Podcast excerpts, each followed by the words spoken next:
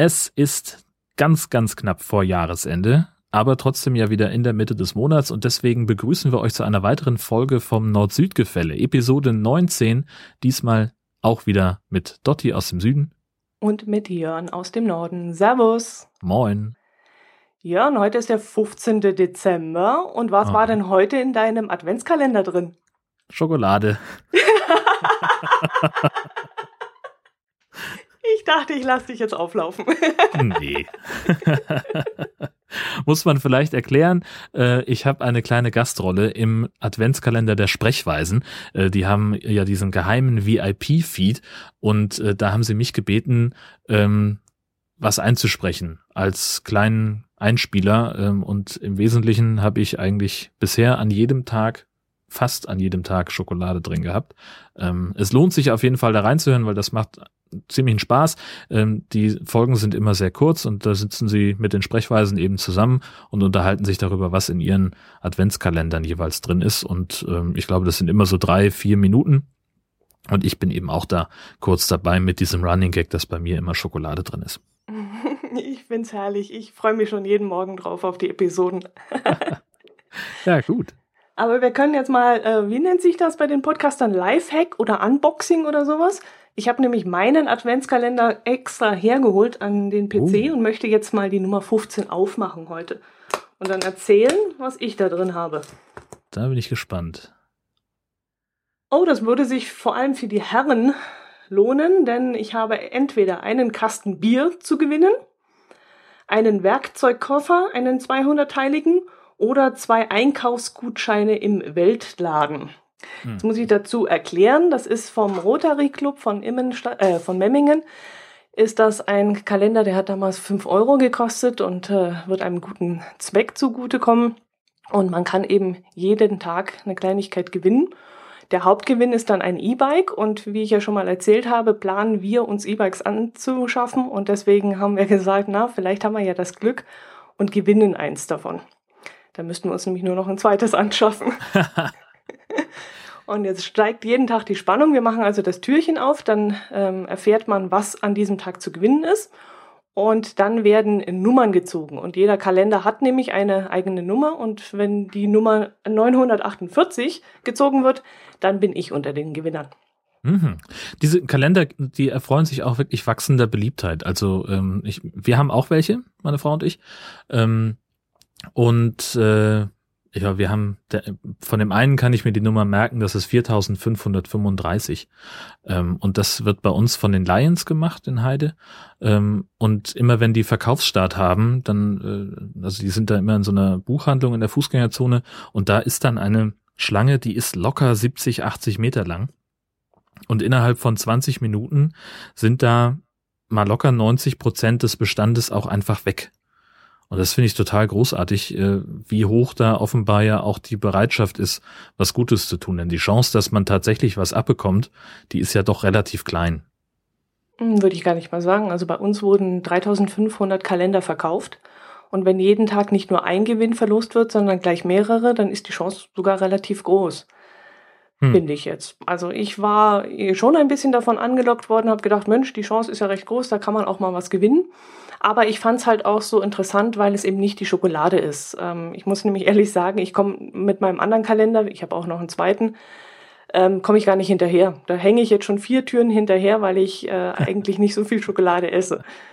Und deswegen bin ich ganz froh, dass es den noch gibt und der ist auch wahnsinnig spannend, jeden Tag die Tür zu öffnen und dann aber immer noch nicht zu wissen, ob man vielleicht was gewonnen hat. Bei manchen Gewinnen ähm, möchte man eigentlich auch gar nicht gewinnen. ja. Und ich meine, den Werkzeugkoffer, damit könnte ich jetzt zum Beispiel nichts anfangen. Aber äh, ja, andere Sachen waren wieder darunter, zum Beispiel, ich glaube, Ballonflug und ähm, hm, Ballonfahrt. ähm, Das heißt immer Ballonfahrt. Oh, ja, oh, Entschuldigung. Ballons leichter sind als Luft, deswegen fahren sie. Genau, ja. Klugscheißer Partywissen. Ja, Lektion dafür habe ich dich ja. Genau. Und ich war mir wahrscheinlich mit dem Gedanken schon wieder weiter, weil es gab dann auch eine Baggerfahrt, glaube ich. Also du konntest mit dem Bagger irgendwie im Sandhaufen wühlen und so. Geil. Und das war mir jetzt klar, logisch. Und äh, Eintrittskarten für den Skyline Park waren drunter. Und äh, ja, also sind schöne Gewinne und äh, da würde ich mich freuen, wenn ich da zugreifen könnte. Ja, also äh, bei uns, also ich weiß tatsächlich noch gar nicht, was da alles äh, in diesem Adventskalender drin ist. Ähm, aber also ein paar Sachen, die ich jetzt schon nicht gewonnen habe, waren tatsächlich ziemlich cool, muss man einfach sagen. Mhm. Also auch ganz viele Einkaufsgutscheine, überhaupt auch Verzehrgutscheine und so ein Kram. Ähm, aber ich habe auch schon gesehen, solche, was war denn das irgendwie? ähm, für einen Tanzkurs oder oder irgendwelche Theatergeschichten, Theaterabo und lauter so ein Gedöns. Also da sind coole Sachen dabei, auf jeden Fall. Ja. Und man tut auch noch was für einen guten Zweck, das muss man ja auch immer sagen. Genau, ja.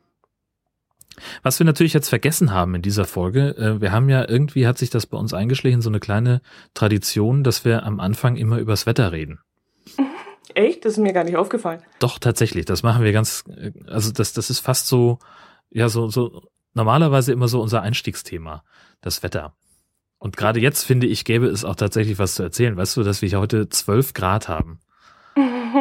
Ich bin heute ohne Jacke draußen gewesen in der Mittagspause. Die Sonne schien und es war, also es fühlte sich wirklich an wie im Frühling. Das, das ist ja tatsächlich so, ne? Es kommt ja so, ähm, wenn im Herbst irgendwo 12 Grad sind, so September, Oktober, dann haben alle schon die dicken Jacken an und die Mützen und die Schals und sagen, verdammt nochmal, ist das kalt. Und im Frühling, äh, die gleichen 12 Grad fühlen sich total anders an und alle sagen, ah, endlich kann ich die Jacke mhm. wieder ausziehen. Äh, und das war genau heute dieses Wetter bei uns. Fand ich okay. total irre. Okay. Bei euch liegt Schnee, oder? Nee, gar nicht. nicht? Das ist so. auch alles wieder weg. Ah. Ich habe heute erst mit meinem Kollegen gesprochen, der ähm, ehemalige Skispringer ist und jetzt die Jugend beaufsichtigt. Und äh, dem habe ich auch gefragt, ob heute wieder Training sei. Und da hat er gesagt, nee, es liegt ja kein Schnee mehr da und sie können auch nichts mehr zusammenkratzen, um die, ähm, um die Skisprungschanze mit Schnee zu versorgen. Also da liegt jetzt gar nichts mehr, aber wir hatten es heute relativ kalt, zwar sehr, sehr sonnig, aber wir sind, ich bin mittags eine Runde spazieren gegangen und da war ich schon froh, weil der Wind sehr kalt war und äh, da habe ich dann die Jacke dick eingemummelt angezogen. Aber die Sonne war halt so schön. Das war dann schon klasse heute. Ja, gut. Okay, gut.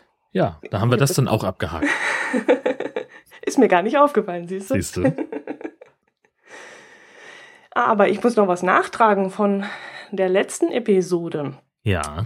Da hatte ich ja erzählt von diesem kuriosen Autofund in, uns, in den genau. Bergen. Dieser Krimistoff. Genau, richtig. Auf 1400 Höhenmeter ist bei uns ein ausgebranntes Auto entdeckt worden.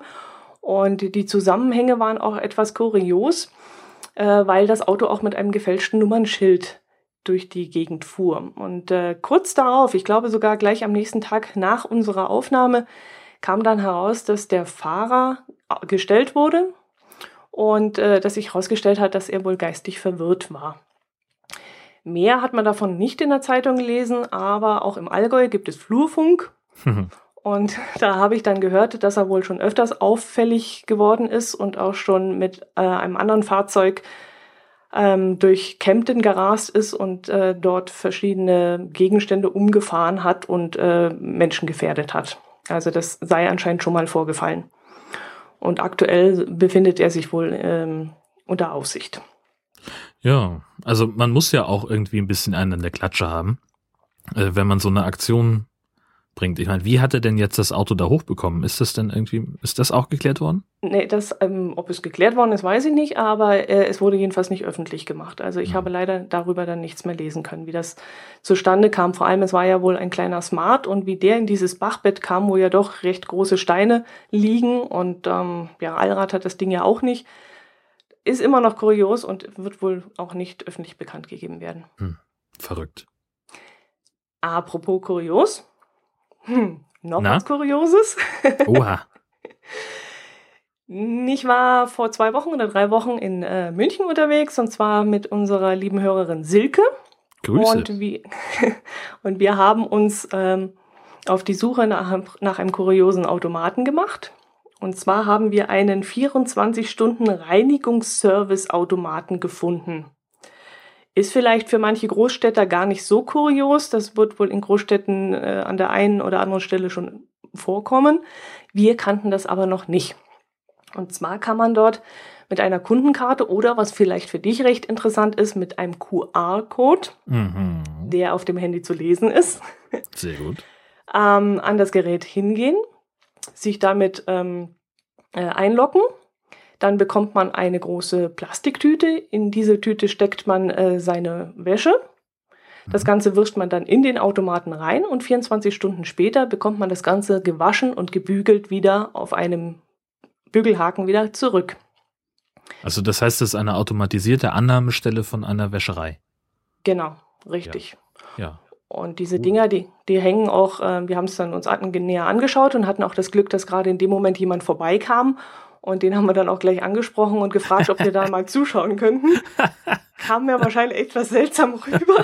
Und er so, oh, die verdammten Landeier sind wieder unterwegs. Oh, verflucht nochmal. Kann man nicht einmal in Ruhe seine dreckigen Unterhosen wegbringen. Verflixt. Mann, der soll froh sein, dass ich nicht mein Mikrofon auf, ausgepackt habe. und wir haben uns das dann wirklich ganz interessiert angeschaut. Und das ist so, da ist so eine Schiene, fährt über die, ist an der Decke angebracht. Mhm. Und an dieser Schiene hängen eben diese Kleiderhaken mit der Kleidung. Und sobald du dann deine Karte einschiebst, erkennt er das, welches Kleidungsstück das ist. Und dann fährt die Schiene los und an der Stelle, wo dann die richtige Kleidung hängt, öffnet sich dann diese Schiene und schiebt das Ganze in den Ausgabeautomaten, in den Ausgabebereich raus. Mhm. Und dann öffnet sich die Tür und dann kannst du dein Zeug da rausnehmen. Und das Ganze läuft dann vermutlich über Kreditkarte oder äh, EC-Karte oder so. Ja, irgend so ein Kundenkonto wahrscheinlich dann, was man vielleicht Vermutlich. irgendwie aufladen kann oder so. Mhm. Mhm. Kann schon sein, ja. Und äh, ich habe dann auch gefragt, ob er denn damit zufrieden ist und er sagt tipptopp und die Wäsche wird richtig super sauber und immer toll gebügelt und er ähm, kommt halt immer spät aus dem Büro raus und dann haben die ähm, Reinigungsfirmen normalerweise nicht mehr geöffnet und mit diesem Automaten könnte er seine Wäsche dann immer zeitnah abholen. Das fände er sehr gut. Also ich kenne das so ähnlich aus Kiel. Ähm, da macht das eine Wäscherei, dass man eben 24 Stunden an so einem Ausgabeding seine Wäsche abholen kann. Da kannst du aber, soweit ich weiß, keine Aufträge erteilen. Also du musst dann schon mal während der Geschäftszeiten hin, um die Sachen abzugeben. Ähm, Mhm. aber wenn du es dann abholen möchtest, dann kannst du das da an diesem Automaten machen. Mhm. Und also das ist, also da würde ich jetzt nicht sagen, bei dem Laden in Kiel, dass das jetzt ein Automat ist, das ist halt irgendwie so eine, naja, das ist halt so ein Ausgabedings.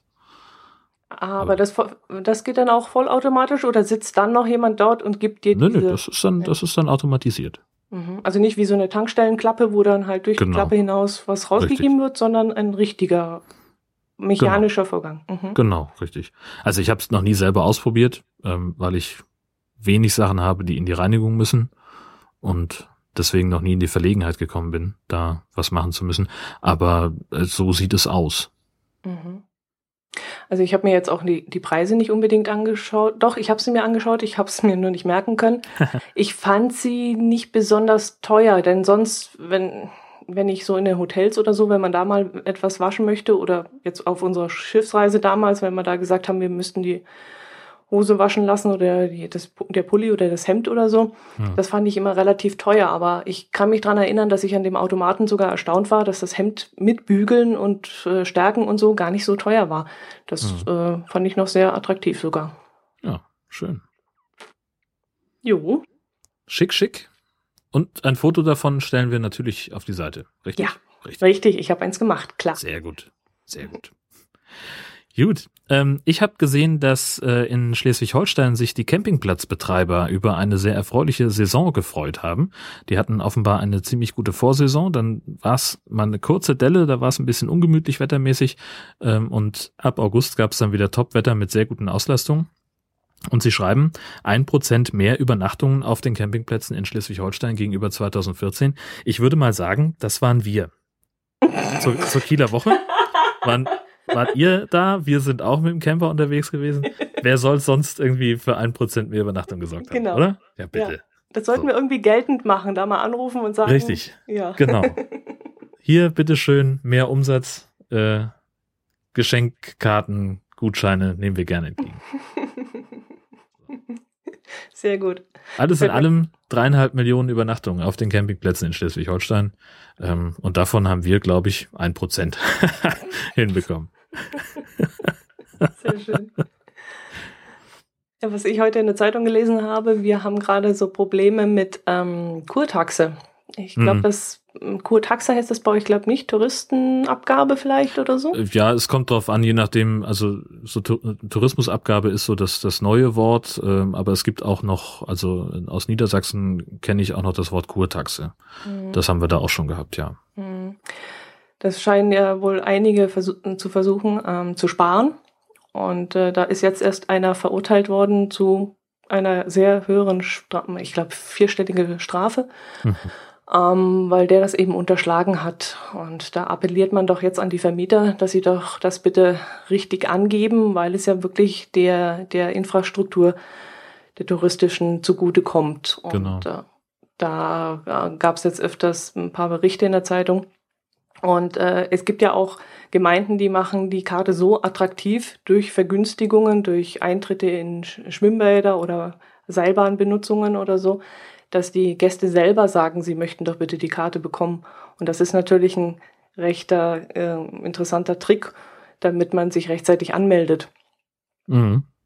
Das ist natürlich, also äh, das ist jetzt, und da begebe ich mich so ein bisschen auf Glatteis, weil ich das nicht hundertprozentig weiß. Ähm, es gibt auch äh, Tourismusabgaben in Schleswig-Holstein, ähm, die nur indirekt von den Besuchern gezahlt werden, sondern dass die ähm, diese Ferienorte dann die Firmen zur Kasse bitten, die von den Touristen profitieren. Und da ist es natürlich, auch das sorgt dann wieder für Streit. Einerseits mhm. äh, freuen sich die, die Zimmerwirte und die Touristen, weil sie jetzt halt nicht die, die, ähm, ja, die, die Kurtaxe, die, die Gästebeiträge äh, kassieren müssen.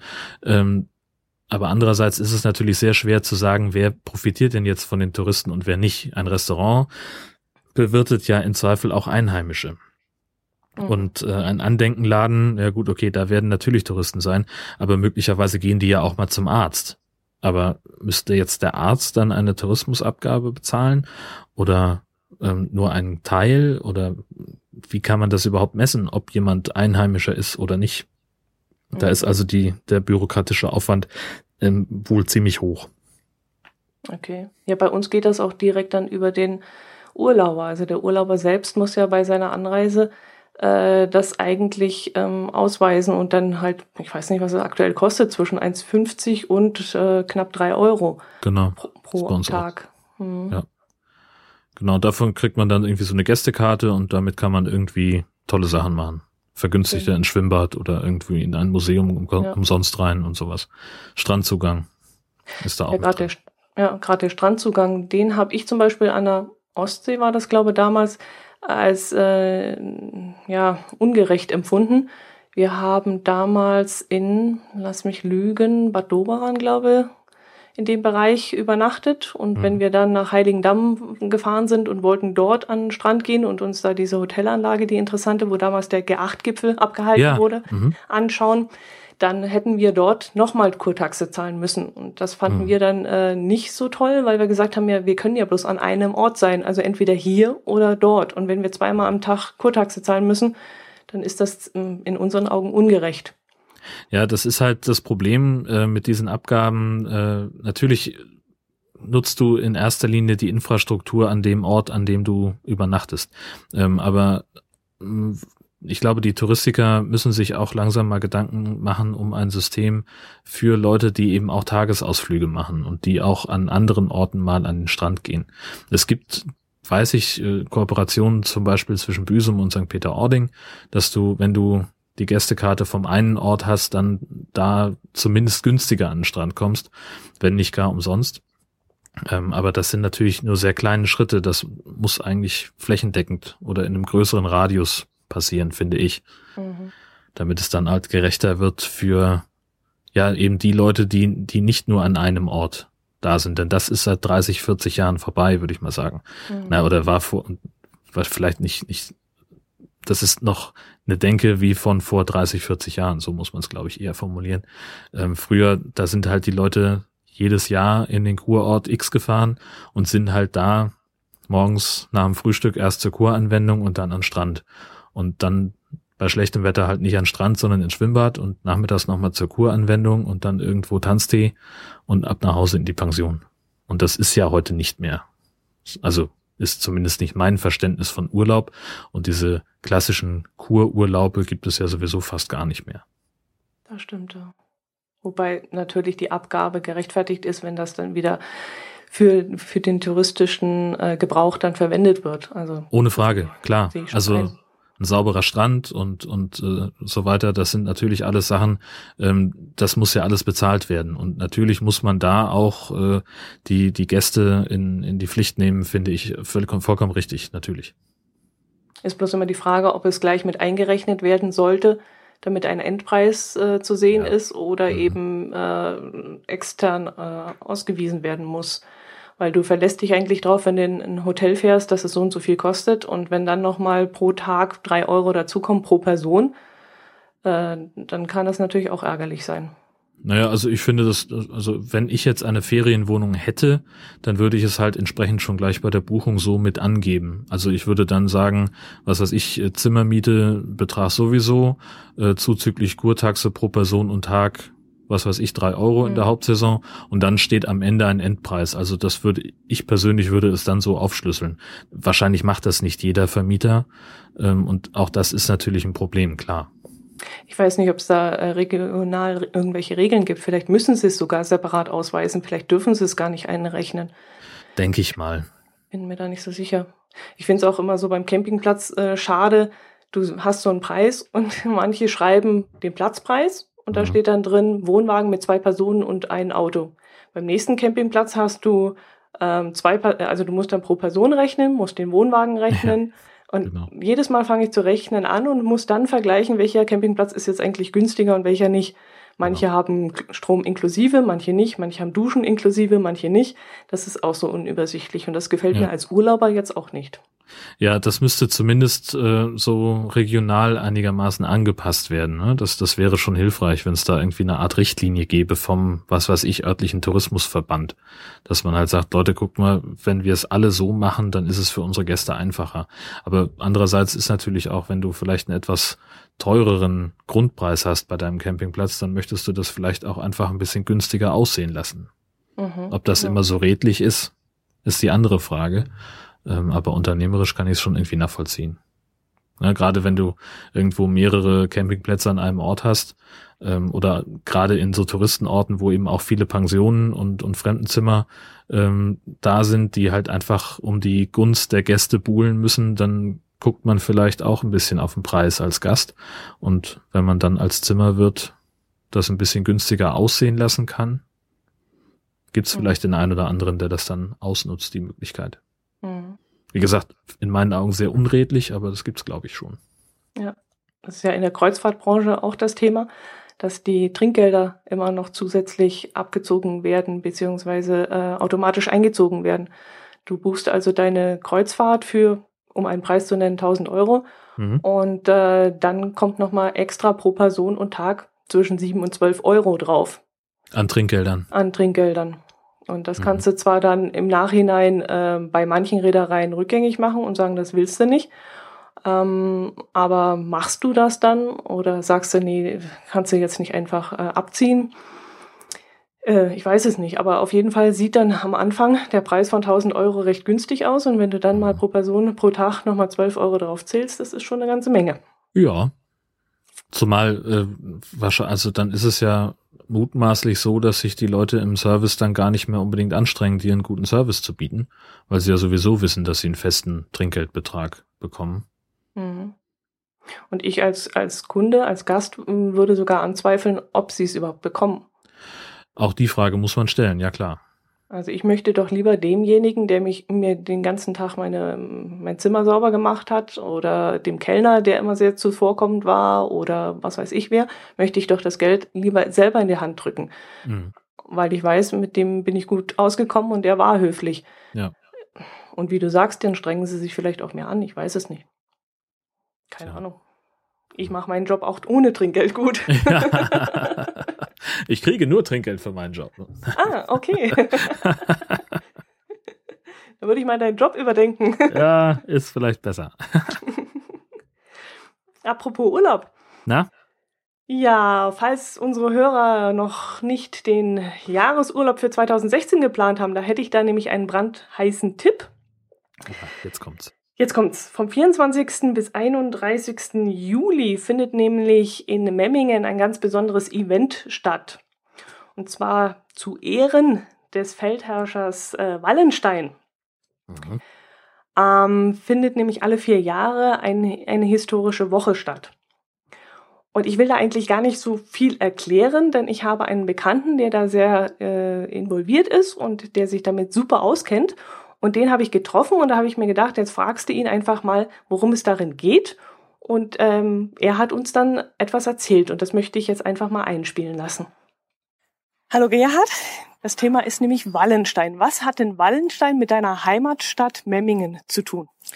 Ja, es war im Jahr 1630, als äh, Wallenstein ein paar Monate im Sommer in Memmingen verweilte und das für die damals freie Reichsstadt in den Wirren des Dreißigjährigen Krieges wie eine Atempause war.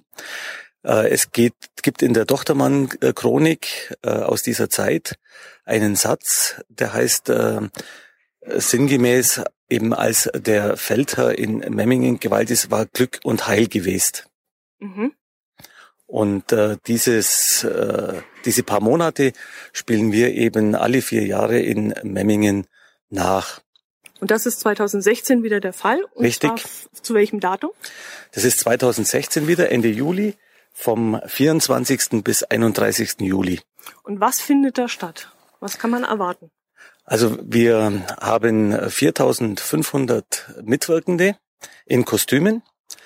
Wir haben an den beiden Sonntagen, also am 24. und am 31. Juli, äh, Umzüge, den Einzug Wallensteins mit eben sämtlichen Mitwirkenden, mit über 250 Pferden, mit Kutschen, äh, mit Soldatengruppen, also ganz, ganz viele verschiedene äh, Gruppen. Welche Gruppen zum Beispiel? Wie gesagt, Soldatengruppen, es sind Pikiniere, Musketiere, Kanoniere von den Soldaten, aber eben auch äh, Edeldamen, äh, natürlich die Wallenstein-Kutsche, ähm, der Prinz Ulrich von Dänemark, der damals auch zu Besuch kam. Wir haben Bedienstete, es sind dabei die Bevölkerung, ganz, ganz verschiedene Gruppen und viele, viele verschiedene Kostüme. Und wer sind diese Menschen, die dahinter stehen? Sind das alles Memminger? Die kommen zum Teil aus Memmingen, also zum Großteil, aber es sind natürlich auch viele aus der Umgebung äh, von Memmingen, die äh, mitmachen, aber wie gesagt, alles aus der Umgebung. Sind das also, kann das jeder machen? Kann ich dort auch hinkommen und äh, sagen, ich habe ein gutes Kostüm, das dazu passt, äh, darf ich da mitmachen? Oder wird das vereinsgesteuert? Das Ganze wird veranstaltet vom Fischertagsverein in Memmingen, der auch äh, den jährlich stattfindenden Fischertag äh, veranstaltet. Man muss Mitglied im Fischertagsverein sein und äh, das Kostüm wird vom Verein gestellt. Mhm. Und dann muss man natürlich noch Glück haben, in einer Gruppe einen freien Platz oder ein freies Kostüm äh, zu ergattern. Mhm. Und diese Kostüme, sind die ähm, zeitgerecht? Also sind die wirklich so, wie sie damals waren? Wir versuchen hier sehr historisch zu sein. Ähm, die Kostüme werden ähm, wirklich nach alten Vorbildern geschneidert. Wir versuchen auch, ähm, dass unsere Teilnehmer entsprechend aussehen. Das heißt also so moderne Geschichten wie Piercings, äh, Schmuck und so weiter dürfen nicht getragen werden. Ähm, sollte jemand Brillenträger sein, äh, werden ihm ähm, kostengünstig beziehungsweise sogar kostenlos für diese äh, Zeit äh, Kontaktlinsen zur Verfügung gestellt. Also solche Geschichten, dass wir wirklich sehr authentisch äh, rüberkommen und ähm, wirklich historisch dem Ganzen etwas gerecht werden. Mhm. Ähm, jetzt haben wir schon gehört, was, was den Leuten geboten wird, die dorthin gehen und sich das alles anschauen. Ähm, weißt du schon die Eintrittspreise, was das ungefähr kosten wird? Äh, zu Preisen, die Preise sind festgelegt. Äh, ich kann es jetzt leider im Moment nicht äh, sagen, aber das kann man im Internet finden. Ähm, es sind, wir haben vorher das nicht zu Ende geführt, was es alles gibt, neben den beiden äh, Umzügen an den Sonntagen gibt es jeden Abend äh, mehrere Möglichkeiten, die man, äh, wo man seine Zeit verbringen kann. Ähm, wir haben äh, Lagerspiele, das sind, ich sage mal, Gaukler, ähm, Akrobaten und so weiter. Wir haben Reiterspiele und es findet ein Theater statt. Dazu kommt ein, am Montagabend ein sogenannter Tanz auf dem Kopfstein äh, auf dem Marktplatz. Und äh, wir versuchen eine im nächsten Jahr eine Neuerung. So wird möglicherweise am Donnerstag ein ja, mittelalterliches, ja, Mittelalter, das darf man eigentlich nicht sagen, nein, das ist eigentlich äh, nicht mehr Mittelalter, ein historisches äh, Konzert geben auf dem Marktplatz. Dazu kommt, ähm, kommen Marktstände. Am Samstag ist es ist der historische Handwerkermarkt. Also es gibt viel, viel, viel zu sehen. Und äh, die Preise befinden sich im Internet. Der Vorverkauf übers Internet hat bereits begonnen. Mhm. Und äh, man kann sich das anschauen unter wallenstein-mm.de. Mhm. Du bist da jetzt auch mit dabei. In welcher Gruppe bist du dabei? Wo läufst du da mit? Ich äh, bin bei äh, den Jägern und Falknern dabei, bin dort äh, Gruppenleiter und äh, wir haben unser Lager in der Grimmelschanze. Das ist nämlich das, was noch dazu hinkommt. Äh, es gibt jeden Tag ab Nachmittag bis äh, in die Nachtstunden hinein äh, Lagerleben in zwei verschiedenen Stellen in der Stadt, einmal in der Grimmelschanze und einmal im Reichshain. Mhm. Wie bist du dazu gekommen jetzt persönlich? Äh, was interessiert dich daran so sehr und äh, was macht dir am meisten Spaß an der Sache? Also dazu gekommen, überhaupt da äh, teilzunehmen, äh, bin ich als äh, Jugendlicher. 1980 war das erste äh, Wallenstein der neueren Zeit. Es gab bereits 1925 schon mal ein Wallenstein-Fest. Wir haben 1980 diese Wallenstein-Spiele wieder aufleben lassen in Memmingen. Ich war damals Jugendlicher, Mitwirkender im Fischertagsverein und äh, ja, da wurde man einfach äh, über die Eltern gefragt, äh, ob man mitmachen möchte.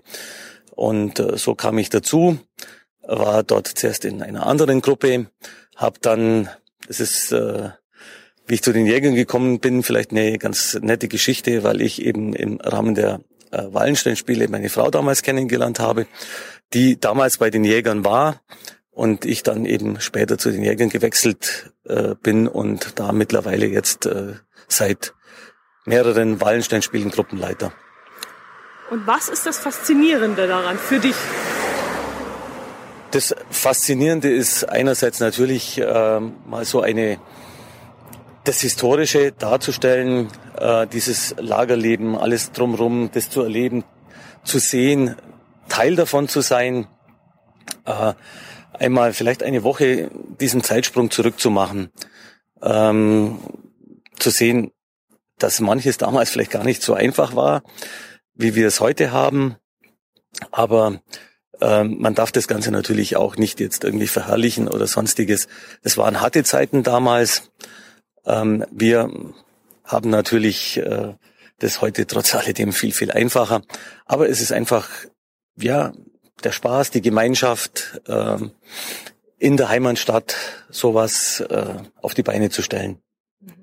Wir haben jetzt auch viele norddeutsche Hörer und wenn ich denen jetzt nahelegen würde, sie sollten in, ins Allgäu kommen und sie sollten ausgerechnet in dieser Zeit ins Allgäu kommen, wo diese Wallenstein-Spiele stattfinden, ähm, was dürften die auf keinen Fall verpassen? Was ist so das Highlight dieses Festes, wo du sagst, macht, äh, gebt euch das, schaut euch das an oder ja?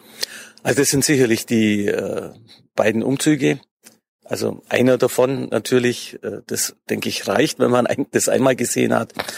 Ähm, dann natürlich ein Highlight sind die äh, Lagerspiele und die Reiterspiele. Und dazu gehört natürlich auch das Lagerleben, das man dann im Anschluss noch genießen kann. Mhm. Wunderbar. Gut, da danke ich, danke ich dir recht herzlich für die Information. Ich denke, das ist auf jeden Fall so ein bisschen Appetitmacher, dass die Leute sich das mal anschauen sollten. Und unser Allgäu hat ja noch einiges mehr zu bieten, noch zusätzlich. Durchaus. ja, danke dir herzlich. Bitte.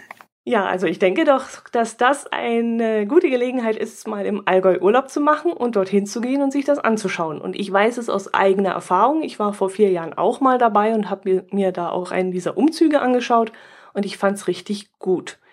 Und ich denke, das wäre doch auch was für dich, oder? Also ich stehe ja auf Leute in komischen Klamotten und äh, mit ein bisschen merkwürdige Musik vielleicht sogar dazu. Äh, aber nein, ich werde nicht dabei sein, denn das ist ziemlich genau die Zeit, in der auch Wacken dieses Jahr stattfindet, beziehungsweise nächstes Jahr. Ähm, ah, Wacken ist das mit den komischen Klamotten und der komischen Musik. Exakto, richtig. genau das ist es. Ja, und da werde ich wieder mutmaßlich viel zu tun haben. Äh, und dann ist halt, ja, keine Zeit für Urlaub. Hm. Wobei ich es auch verstehen kann. Also Wacken würde mich echt auch reizen. Ja, man muss schnell sein äh, und äh, hoffen, dass man eins der, der vielen Tickets abbekommt. Die sind tatsächlich sehr, sehr schnell immer ausverkauft. Ja, aber wenn du arbeiten musst, du wirst ja, doch dort arbeiten, ich, oder? Ja, natürlich. Also ich brauche kein mhm. Ticket, sicher. Ja, ja. ja. Ich weiß gar nicht, ob wir überhaupt im Allgäu sind zu der Zeit. Ich weiß noch gar nicht, wann wir Urlaub nehmen. Die Planungen stehen bei uns noch gar nicht fest. Mal sehen. Äh, wir also, hoffen, dass wir wieder Richtung Harz nächstes Jahr fahren, aber ähm, Wacken steht nicht auf dem Programm und ähm, naja. Aber Wallenstein klingt auf jeden Fall ziemlich spannend, wie er das so erzählt. Also der, die treiben mir da doch einen, einen ganz ordentlichen Aufwand da mit dieser ganzen Kontaktlinsen-Geschichte und mhm. Piercings rausnehmen und so. Ja, das scheint, scheint sehr authentisch zu sein. Ja. Das mhm. war mir beim letzten Mal gar nicht so aufgefallen. Ich habe mich eher so von dem ganzen Geschehen treiben lassen und fand das schon sehr spannend. Und gerade dieses Lagerleben abends hat mir sehr gut gefallen und äh, ich liebe ja das Essen. Ja. und da wurden auch sehr viele Sachen angeboten, die so ähm, an, an diese Zeit erinnern, was natürlich nicht authentisch sein kann, aber ähm, mhm. du hast schon das Gefühl gehabt, du, du lässt dich da so ein bisschen in diese Zeit reinfallen. Man kriegt zumindest so einen Eindruck, wie es ungefähr vielleicht gewesen sein könnte. Halt mit weniger Fäkalien auf dem Boden und. Ich wollte gerade sagen. ich würde ja wirklich gerne mal so eine Zeitreise machen und das riechen und das zu sehen und oh. Ich habe neulich so gedacht, es wäre für uns heutige Menschen, glaube ich, schon allein deswegen sehr, sehr merkwürdig, weil wir so ich sag mal außerhalb von so einer Siedlung auf einmal merken würden, wie unglaublich still das ist. Da habe ich neulich, ich weiß gar nicht, wie ich drauf gekommen bin, drüber nachgedacht. Normalerweise, also wenn, wenn du jetzt heutzutage irgendwie unterwegs bist und gehst irgendwie durch die Gegend, dann hast du irgendwo eine Straße oder da fährt ein Krankenwagen vorbei oder sonst wie was. Ähm, und das gab's da ja natürlich nicht in der Zeit. Mhm. Also diese, diese hohe Abgeschiedenheit an also das ist halt da viel leichter zu erreichen als in, bei uns. Stimmt, weil wir immer so ein Grundrauschen haben. Da fährt genau. ein Zug, da fliegt ein Flugzeug, da. Richtig. Mhm, stimmt. Mhm. Ja, wäre spannend. Ja. ich habe, äh, oh ja, auch noch einen interessanten Bericht gelesen. Und zwar geht es da um Armwrestling. Mhm. Früher hat man ja Armdrücken gesagt, oder? Richtig, eigentlich sagt man auch Armdrücken, aber da das eine Sportart ist und zwar eine internationale, an denen 52 äh, Länder teilnehmen, mhm. äh, muss das natürlich einen allgemeinen verständlichen Namen haben und das heißt Armwrestling. Okay. Und äh, da gibt es den Dieter Spannagel aus Kaufbeuren und der hat dieses Jahr seine Karriere als Hochleistungssportler beendet und zwar mit einem WM-Titel. Und er könnte eigentlich weitermachen, ist eigentlich in Topform und hat mit diesem WM-Titel auch einen großen Traum äh, sich erfüllt. Aber er sagt einfach, dass Deutschland ihn da nicht unterstützt. Mhm. Und das einfach, ja, es soll zwar 2020, hat er, glaube ich, erzählt, ähm, in den Paralympics äh, aufgenommen werden, aber das mhm. weiß man noch nicht so genau. Das ist ja immer so ein bisschen die Vorstufe, der Test, ob diese Sportart ankommt. Mhm. Und äh, aber er hat trotzdem gesagt, äh, er möchte aufhören, weil einfach die Unterstützung von Deutschlands Seite aus äh, nicht so hoch ist wie in anderen Ländern. Und wahrscheinlich, also wie in anderen Sportarten ja dann auch. Also es gibt ja eine sehr umfangreiche Sportförderung, gerade so in der, ähm, in, in diesen A-Kadern. Mhm. Also für, wenn du auf einem Niveau bist sportlich, das dich zu Weltmeistertiteln einigermaßen bringt, dann bekommst du ja in vielen Sportarten eine sehr gute Förderung. Also mit irgendwelchen äh, Trainingscamps und so weiter und auch finanziellen Hilfen. Das ist ja auch jedes Mal, wenn es an die Olympischen Spiele geht, auch wieder ein, ein großes Thema, die, die Sportförderung für die Verbände, äh, dass, dass äh, die Bundesregierung Geld locker macht für bestimmte Medaillenkategorien oder bestimmte Medaillenzahlen. Ähm, und offenbar ähm, ist es das, worauf er schielt. Mhm, unter Umständen ja. Ja. Aber es kommt halt natürlich auch immer darauf an, wie interessant diese Sportart für die Öffentlichkeit ist. Das ist das. Also klar, ne? Also der wahrscheinlich gibt's irgendwo auf der Welt ein Land, in dem man als Armwrestler von seinem Sport leben kann. Und das ist möglicherweise das, wo, wo er hin will, so schätze ich Mhm. mal. Und er wird wahrscheinlich halt tagsüber einen normalen Job haben und muss dann halt, wer weiß, wie auch immer da trainieren und ja, muss halt die Anreise zur Weltmeisterschaft auch noch selber bezahlen oder irgendwas. Klar, das kann natürlich sehr frustrierend sein. Und dann reibst du dich eben für so ein Hobby entsprechend auf. Und also ich kann mir schon vorstellen, ne, wenn du dann, keine Ahnung, wo werden die Meisterschaften im, im Armdrücken ausgetragen werden, wahrscheinlich in irgendeinem skandinavischen Land oder weiß also die nicht. aktuellen Weltmeisterschaften waren in Malaysia. Ja, siehst du, da musst Mhm. da bist du halt dann ja mit Jahresurlaub und hin und zurückfliegen und so weiter. Da muss man sich schon ein bisschen strecken, kann ich mir vorstellen. Mhm. Und wenn noch nicht mal das dann gefördert wird, klar, dann musst du dir halt, machst du dir halt irgendwann Gedanken, ob das das Richtige ist. Ja. Tja. Wobei ich gerade äh, von Armdrücken komme ich aus irgendeinem Grund gerade auf Fingerhakeln. Mhm. Gibt's das eigentlich noch? Ich habe vor, weiß ich nicht, vor zwei, drei Jahren habe ich mir nämlich die DVD-Box von den Fraggles gekauft. Mhm. Und da gibt's ja einen Fraggle, der immer in der Weltgeschichte rumtourt, in der Menschenwelt und äh, versucht, die menschliche Kultur zu ergründen. Und aus irgendeinem Grund ist der immer in München unterwegs. Und da gibt's eben eine, eine Szene ähm, in einer der ersten Folgen auch, wo er in so einer Münchner Kneipe äh, auftaucht und da sind da irgendwelche Typen mit Gamsbart am Hut und Lederhosen und die sitzen da am Tisch und machen Fingerhakeln und Schnupftabak und er probiert es natürlich dann auch mal und fliegt da in hohem Bogen durch die Gaststube. Also ein wahnsinnig witzig, ähm, aber von Fingerhakeln habe ich auch seitdem nie wieder was gehört. Seit Mitte der 80er nicht mehr. Muss mal die Münchner Freckels, äh, die Münchner Hörer fragen. die Münchner Hörer mal auffordern, uns zu sagen, ob das noch gang und gäbe ist. Also ich kenne es jetzt aus dem Allgäu nicht unbedingt, das ist bei uns nicht so verbreitet. Aber bitte, liebe Münchner und Umgebung, gibt es das bei euch noch? Wäre nett, wenn ihr euch, wenn ihr uns da mal was zukommen lassen würdet. Bitte Bescheid sagen, wir würden uns sehr freuen. Jörn würde dann mitmachen beim nächsten Mal. Es würde mich auf jeden Fall glücklich machen, es zu wissen.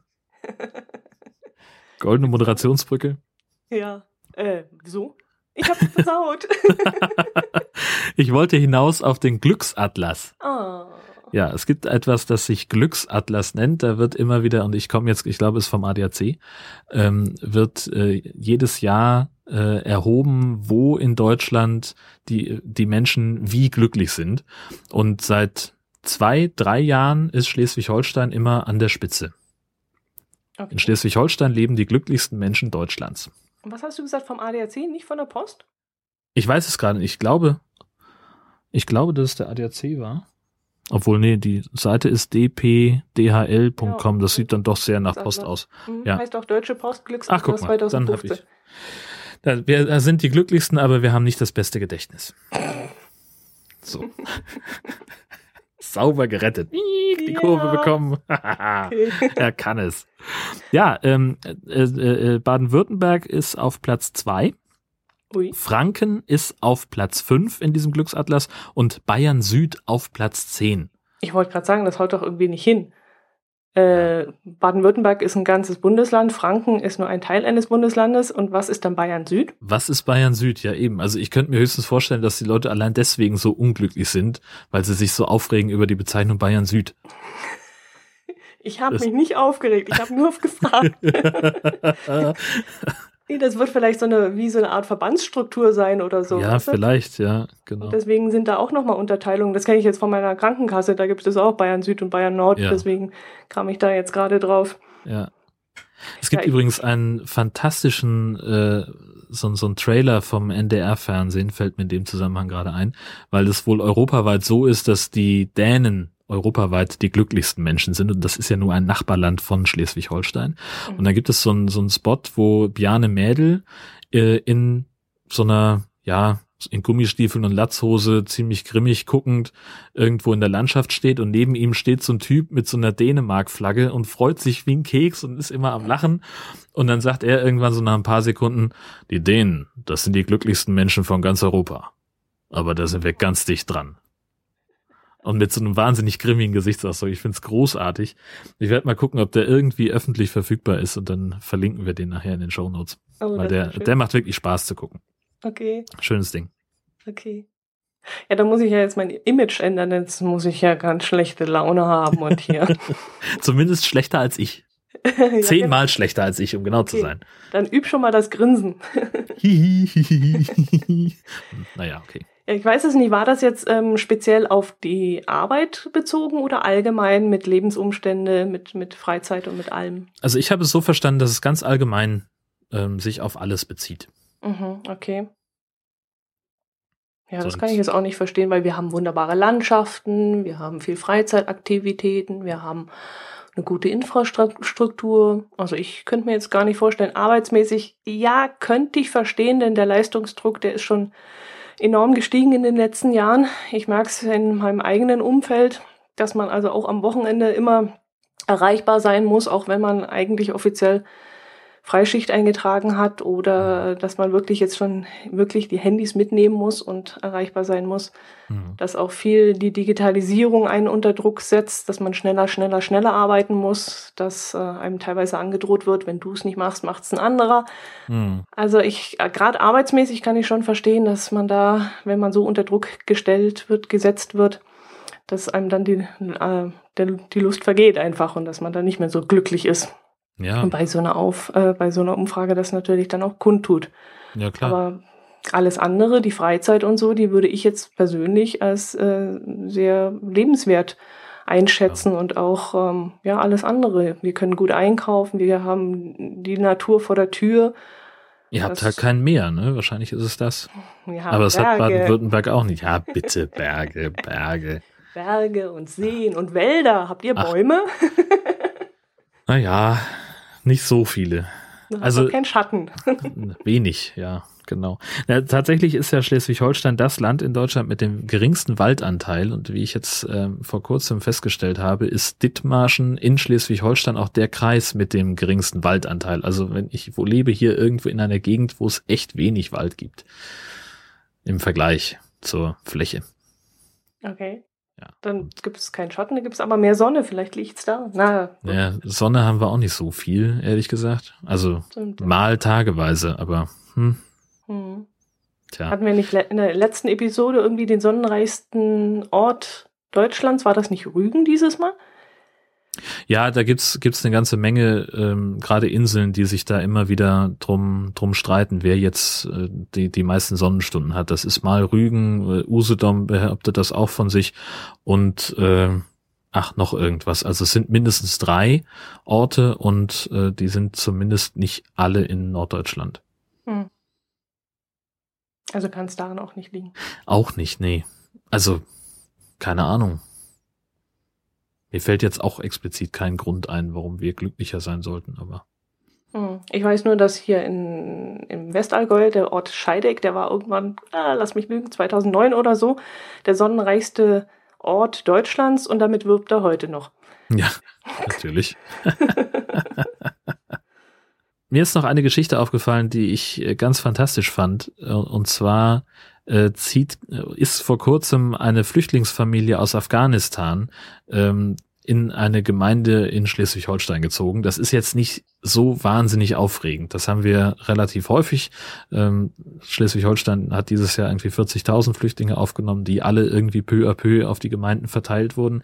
Das Besondere an dieser Familie ist jetzt, dass die auf die Hallig-Hoge gezogen sind. Ui. Also eine sehr kleine Insel im Wattenmeer von Schleswig-Holstein. Das ist natürlich dann eine eigene Gemeinde. Da leben 120 Leute ungefähr. Und die Halligen zeichnen sich ja dadurch aus, dass da gerade so im Herbst und im Winter in der Sturmflutzeit auch gerne mal Land unter ist. Also die Häuser stehen ja da auf sogenannten Warften. Das sind also solche Erdhügel, ähm, die verhindern sollen, dass das Meer oder dass das Wasser in die Häuser reinläuft. Und ähm, da kann es dann schon mal sein, dass dann nur noch die Häuser aus dem Wasser gucken. Und ich stelle mir das gerade so vor, da kommst du aus Afghanistan auf diese Insel und da scheint es tatsächlich so zu sein, also die, die Hallig-Bewohner haben explizit beim, beim zuständigen Kreis gesagt, übrigens, wir hätten da Platz für eine Familie, schickt doch bitte auch jemanden zu uns, weil die auch gemerkt haben, dass es immer schwieriger wird, ähm, Flüchtlinge unterzubringen in Schleswig-Holstein. Ähm, das ist in anderen Ländern natürlich genauso, aber bei uns äh, weiß ich es jetzt halt zufällig gerade. Ähm, das, da wird der Wohnraum halt einfach knapp und ich weiß, dass die Beauftragten der, der Ordnungsämter von Kreisen und Gemeinden, dass die wirklich schon schlaflose Nächte haben, wo sie mit den Leuten noch hin sollen. Und jetzt kommt also diese Hallig-Bevölkerung und sagt, ja, mindestens eine Familie kriegen wir hier unter. Wir haben hier ein Haus, das leer steht und warum nicht da eine Flüchtlingsfamilie reintun?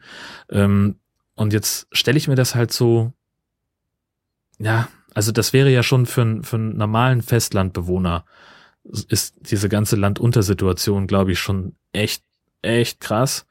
Aber jetzt stell mal vor, du kommst da irgendwo hin, sprichst die Sprache nicht und die Leute sind vielleicht alle total nett, aber irgendwann sitzt du in deinem Haus, es stürmt und es ist wahnsinnig windig und dann kommt irgendwie so ein brummeliger Typ in der Latzhose und sagt, so, jetzt wollen wir hier mal die Schotten dicht machen. Zack, dann kommen die Bretter vor die Haustür und hier habt ihr noch paar Sandsäcke, wisst ihr Bescheid. Und dann ist der wieder weg und nächsten Morgen wachst du auf und hast nur noch Wasser vor der Haustür. Also ich bin da ein bisschen zwiegespalten. Also ich find's super, dass die äh, Hallig-Leute das so machen, ähm, dass die auch von sich aus sagen, äh, ja, wir wollen da auch unseren Beitrag leisten. Ähm, aber ob das jetzt für die, also gerade mit dieser Landuntersituation, für die Afghanen da so ein so super ist, weiß ich nicht. Also ich weiß, dass ich, glaube ich, ein Problem damit hätte, wenn ich jetzt auf eine Hallig müsste. Hm, jetzt kommt bei mir die Frage auf, ob die Flüchtlingsfamilie sich das aussuchen darf oder ob die zugewiesen wird. Keine Ahnung.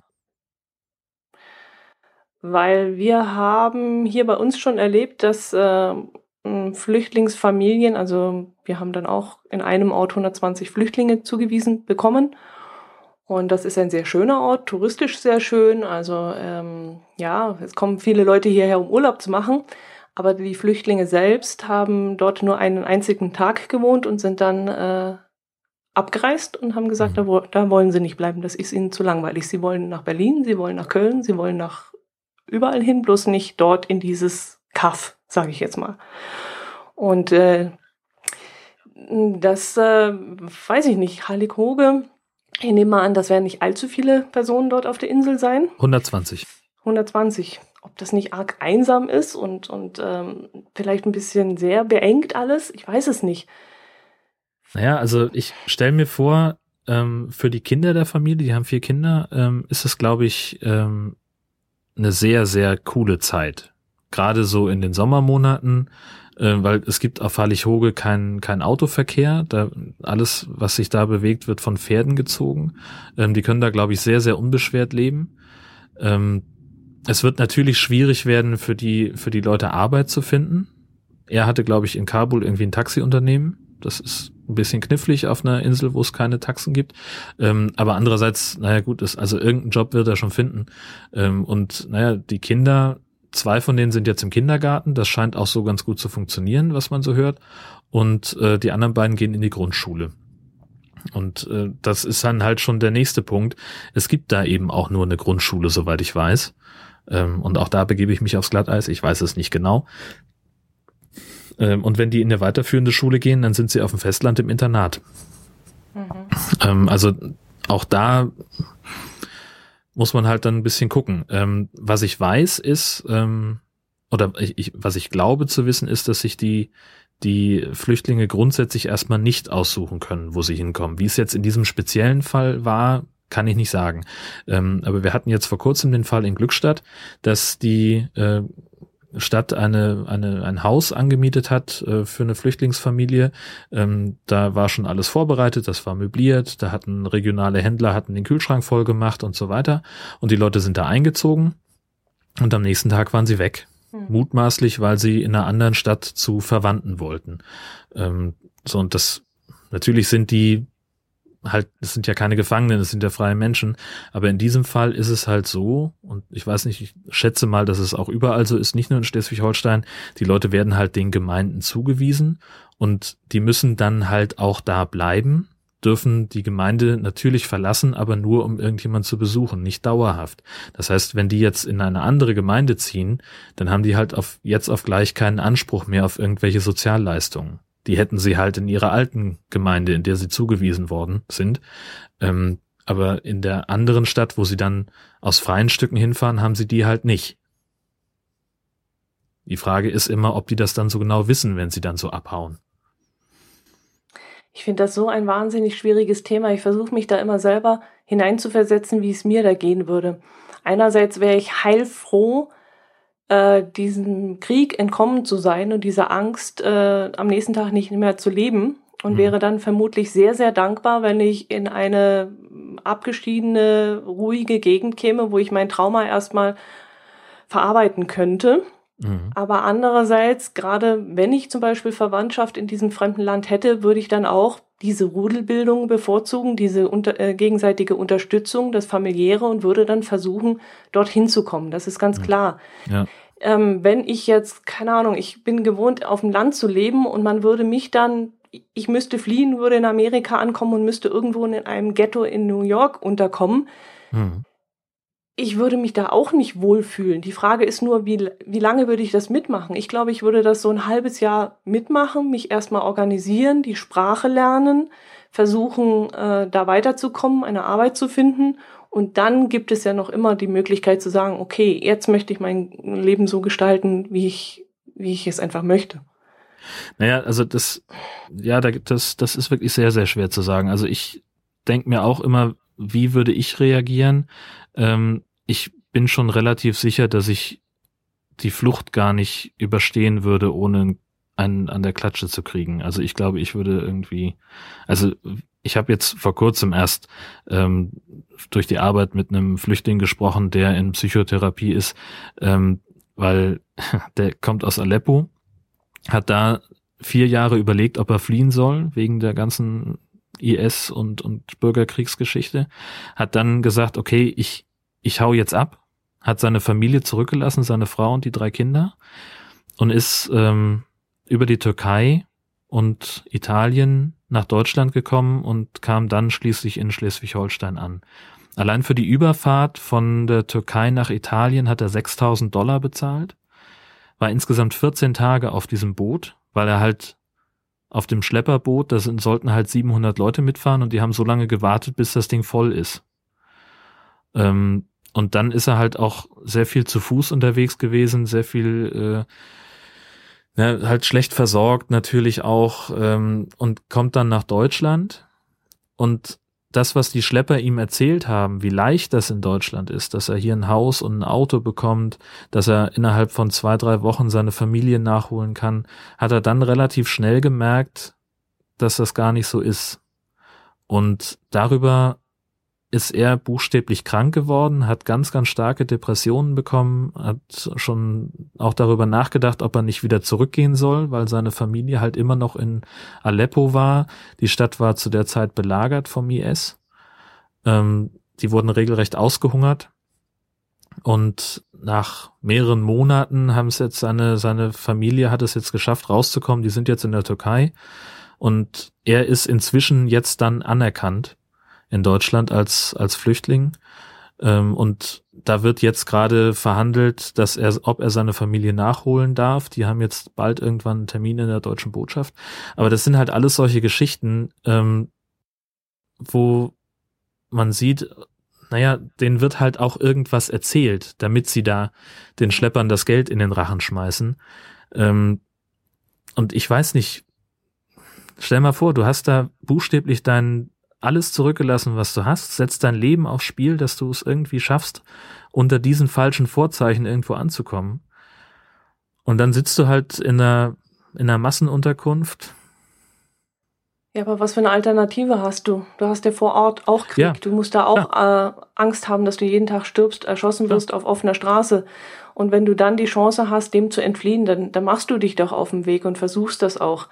Ich glaube dann, dass man auch ein Stück weit daran wächst. Und es ist ja nicht das erste Mal, dass so etwas passiert. Ich äh, habe erst mit meiner Mutter drüber gesprochen, möchte da jetzt nicht zu sehr in die Tiefe gehen, weil das einfach ihre Privatsphäre ist. Aber sie hat, äh, sie musste damals auch fliehen hm. und hat jetzt auch viele Parallelen zu dem gesehen, wie die Leute, äh, wie es denen jetzt geht, diesen hm. Flüchtlingen. Und äh, sie hat auch wahnsinnige Ängste ausgestanden damals und ähm, ist auch hier angekommen, ist auch hier einquartiert worden, ist auch untergebracht worden und ist heilfroh, dass ihr dieses Glück widerfahren ist. Und ja. ähm, deswegen hat sie schon durchaus Verständnis, dass man diesen Menschen helfen muss. Das steht für mich auch völlig außer Frage. Also ich finde es halt so spannend, weißt du, da, da kommt jemand auf diese lebensgefährliche Flucht, ähm, mhm. übersteht das ganz gut und was ihn dann am Ende krank macht, ähm, ist das, was ihm ja. vorher erzählt wurde. So, weißt du, also das finde ich halt so, so beeindruckend an der ganzen Geschichte auch. Und ich weiß nicht, ähm, ehrlich gesagt, ob ich diese ähm, diesen Durchhaltewillen hätte. Hm, ich glaube schon, du hättest gar keine andere Chance. Wahrscheinlich. Also, aber es ist halt, also wenn man manche Geschichten hört, boah, da gruselt's ein. Oh. Keine Ahnung, wie das wäre, wenn wir flüchten müssen. Ja. Das möchte man eigentlich auch gar nicht sich reinversetzen, aber man muss es, nee, um einfach dieses Verständnis aufzubringen. Und, richtig. Ähm, ja. Genau. Und da ist eben dann tatsächlich, ähm, also ich glaube, es ist eben auch so, ähm, unter Umständen, dass du auf der Flucht natürlich vielleicht auch Leute kennenlernst, wo du sagst, Mensch, äh, wir schließen uns ein bisschen zusammen, wir gucken aufeinander, wir passen aufeinander auf. Ähm, und vielleicht möchtest du auch von, von denen dann einfach nicht getrennt sein. Mhm. Ähm, und vielleicht sind das dann auch wieder Gründe zu sagen, mein, das sind ja in vielen Fällen ist es ja auch einfach äh, für die Behörden schwer zu überprüfen, wer nun wie verwandt ist, beziehungsweise dieser Verwandtschaftsbegriff ist ja in manchen Kulturen auch sehr, sehr breit gefasst.